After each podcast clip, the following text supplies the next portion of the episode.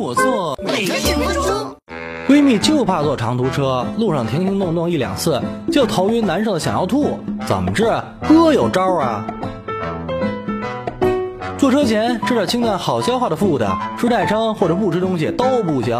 前几天晚上睡个好觉，别太累呀。上车前哈饭 hour，把风湿止痛膏贴肚脐眼上，或者吃片晕车药，涂点风油精在太阳穴，都能有效防止晕车。怕晕就尽量坐前面，头后仰靠在固定位置上，身体 relax，别瞎晃悠，也别想晕车的事儿。闭上眼睛，不要看车窗外飞过的东西，戴上耳机听听歌，或者直接车上来一觉。有条件就开点风透透气儿。哦，是的，受不了，那就深吸一口气呀。另外，平时多。多注意 exercise，增强体质，特别在防头晕上要下功夫。